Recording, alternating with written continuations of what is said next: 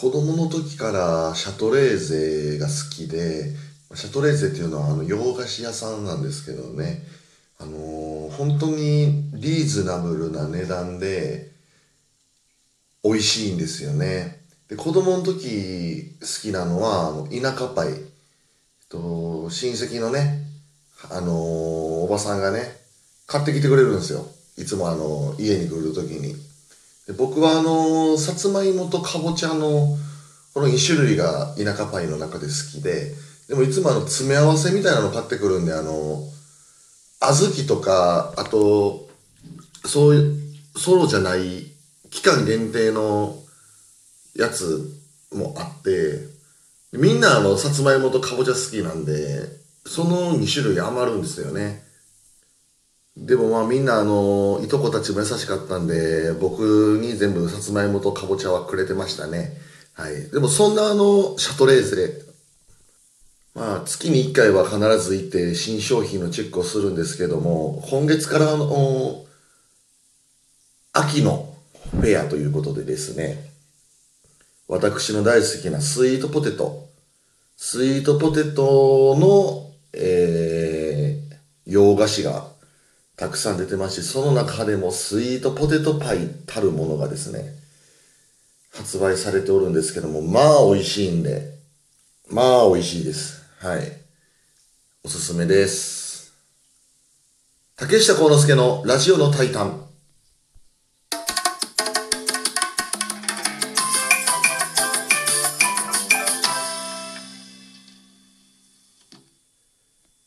はい。えー、DDT プロレス竹下です。というわけでですね、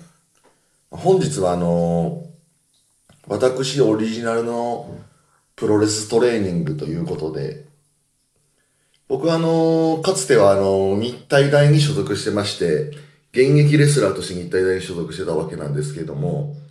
まあね、最終的にあの論文、卒業論文もジャーマンスープレックスの研究で卒業論文を書きましたし、まあなんせね、あの大学に今なんで行ったかというと、あの、勉強したくて行ったんですね。はい、筋肉の勉強もしたいし、なんかそういう、まあプロレスの、まあ最終的に僕はあのバイメカって言ってあの、まあバイメカっていうとなかなかピンとこない人多いかもしれないですけど、想像してほしいのは、NHK とかね、ああいうドキュメンタリーじゃないですけど、なんかスポーツサイエンスみたいな番組がもしあったら、みんなあの、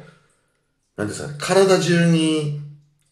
なんていうんですか、あの、電気流すマッサージ機みたいな、あの、パッドみたいなのを全身につけて、そこで50メートル走とかをすると、あの、棒人間がパソコンの画面上で走るみたいなやつあるじゃないですか。つまり、ああやって動きを研究したりするのがバイメカなんですけど、そういうのバイメカでジャーマンスープレックスはいかにどうすれば相手を効率よく投げられるかみたいなね、研究とかもしたりとかして、そんな風にあの、結構プロレスの研究も取り入れたんですね。で、もちろんトレーニングも好きやし、体のことで言ったら解剖学とか、あのーそういうのも好きなんで、いろいろ研究してるんですけど、まあ自分の体でね、自分の体を被験、被験体にしてあの、研究してるわけですけども、僕オリジナルのトレーニングはね、今日はね、2種類紹介しようと思うんですよ。まあ、プロレスラー以外にあの、その、トレーニング法を教えることの、あの、ニーズがあるのかどうかわかんないですけど、あ、そんなトレーニングしてるんだと思っていただければなと思うんですけどね。まあ、僕も、プロレスラーになる前は、えっと、陸上部で、でも陸上の練習とは別で、プロレスラーに将来なるんだって意気込んで、あの、スクワット1000回とかやってたんですよ。腕立て伏せも50回10セットとかやってたんですね。高校生ぐらいの時とか。そう。でも、まあ、それも、やっぱ根性をつけるっていう意味では、いいんですけど、まあ、どちらかというと、精神トレーニングだと思うんですよね。うん。結局あの、自重トレーニングって、例えばスクワット1000回ってなると、僕で一番やってた頃でもやっぱ30分ぐらいかけてやるんですよね。もうちょっと早いかな。うん、でも30分弱ぐらいかかるんですけど、なんせ長い。なんせ長くて、もう慣れてくるとあの、足がきついっていうよりその長さが僕はちょっとかったるくなっちゃって、まあ、逆に言うとあの瞑想する時間のような感じですよね。その間にいろんな頭をこうリセットして、まあ、プロレスラー、もうなんで俺はプロレスラーになりたいんだっていうことを自分に問うと。はい、そういう時間に当ててたわけですけども、今はやっぱりね、もう僕もあの、効率よくトレーニングしたいし、で、プロレスの試合をいっぱいしてきた中で、プロレスの試合に活かされるトレーニングをしたいと思ってね。で、それで僕がやってるのは2種類あるんですけど、まず1個は、有酸素運動から紹介しましょう。有酸素運動っていうと、えー、まあ、ランニングとか、自転車こいだりとか、まあ、スイミングなんかも有酸素運動になるんですけどね。有酸素運動もやっぱ結構大事で、まあ、息上げるのも大事ですし、うん。で、これは僕の考えなんですけど、基本的には、例えば、えー、っとね、じゃあ、あなたは、あなたはじゃあ山登りがしたいとしましょう。山、山をな、山を登れるようにトレーニングするとしましょう。なら、トレーニングの段階で山を登る前に、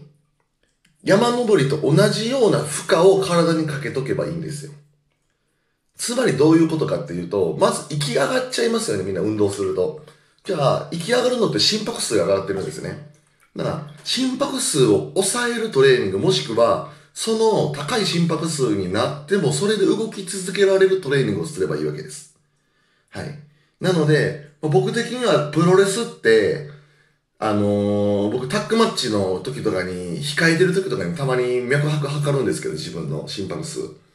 大体ね、やっぱりね、140以上になりますね。180より上になることはないかなと思うんです。140から160ぐらいの間かなって思うんですよね。ということは、ランニングマシンするにしても何にしても170、あ、140ぐらいを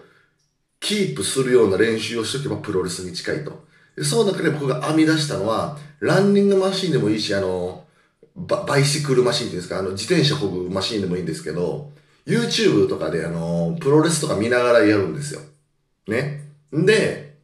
例えば、特にね、あの、僕がやるのはね、しば、来週の対戦相手とか、えー、次決まってるビッグマッチの対戦相手のシングルマッチとか流すんですよ。で、その選手のリズムで自転車をこぐ。どういうことかというと、例えば、序盤がゆゆっくりしたレスリングなら、自転車もちょっと重めにしてゆっくりこいで、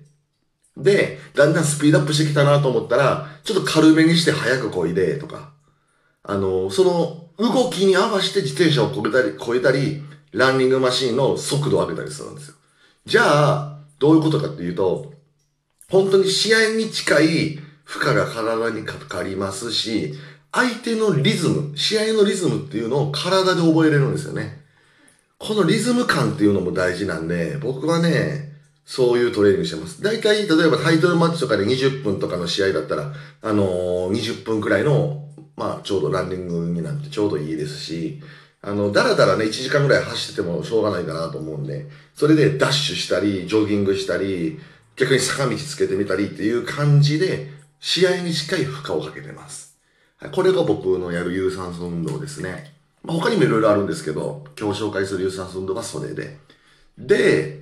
えー、っと、もう一個は無酸素運動に近い部分で言うと、対戦相手の、えー、重量に合わした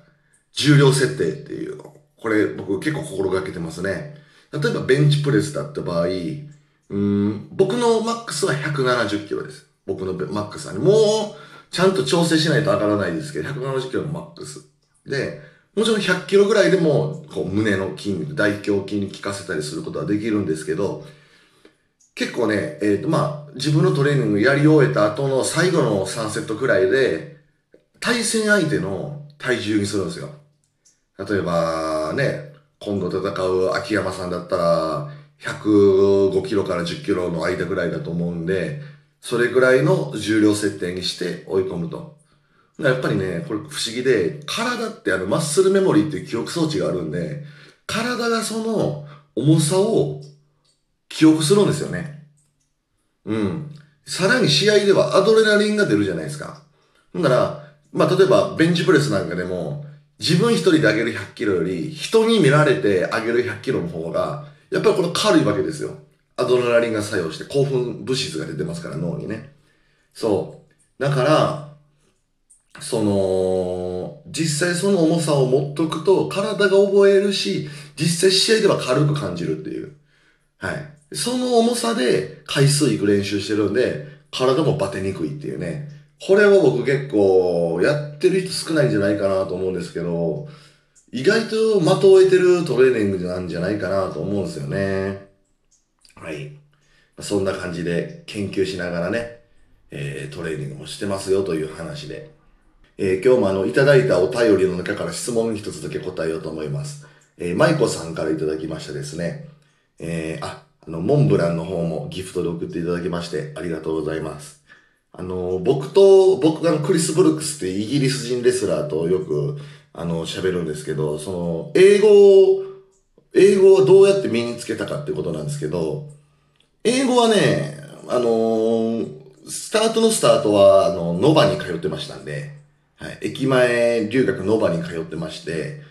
まあ、それ小学校の時なんで、どんだけ身についたかわかんないんですけど、あとはあの、やっぱ洋画好きなんでね、洋画をのイヤホンとかヘッドホンで聞くと、だんだんこう、耳が慣れてくるような感じで、あのー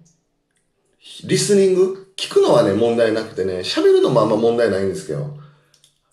まあでも、一番得意なのは読むのですかね。読むのは一番簡単ですよね。はい。あとは、あの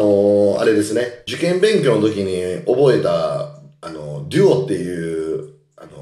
本がいいですね。デュオは結構大学生とかみんな読んでます、読んでましたけど、あれはおすすめですね。はい。というわけでですね。えーこの後は後楽園ホールに、えー試合に行ってきたいと思います。それでは、おやすみ、おやすみ、おやすみ。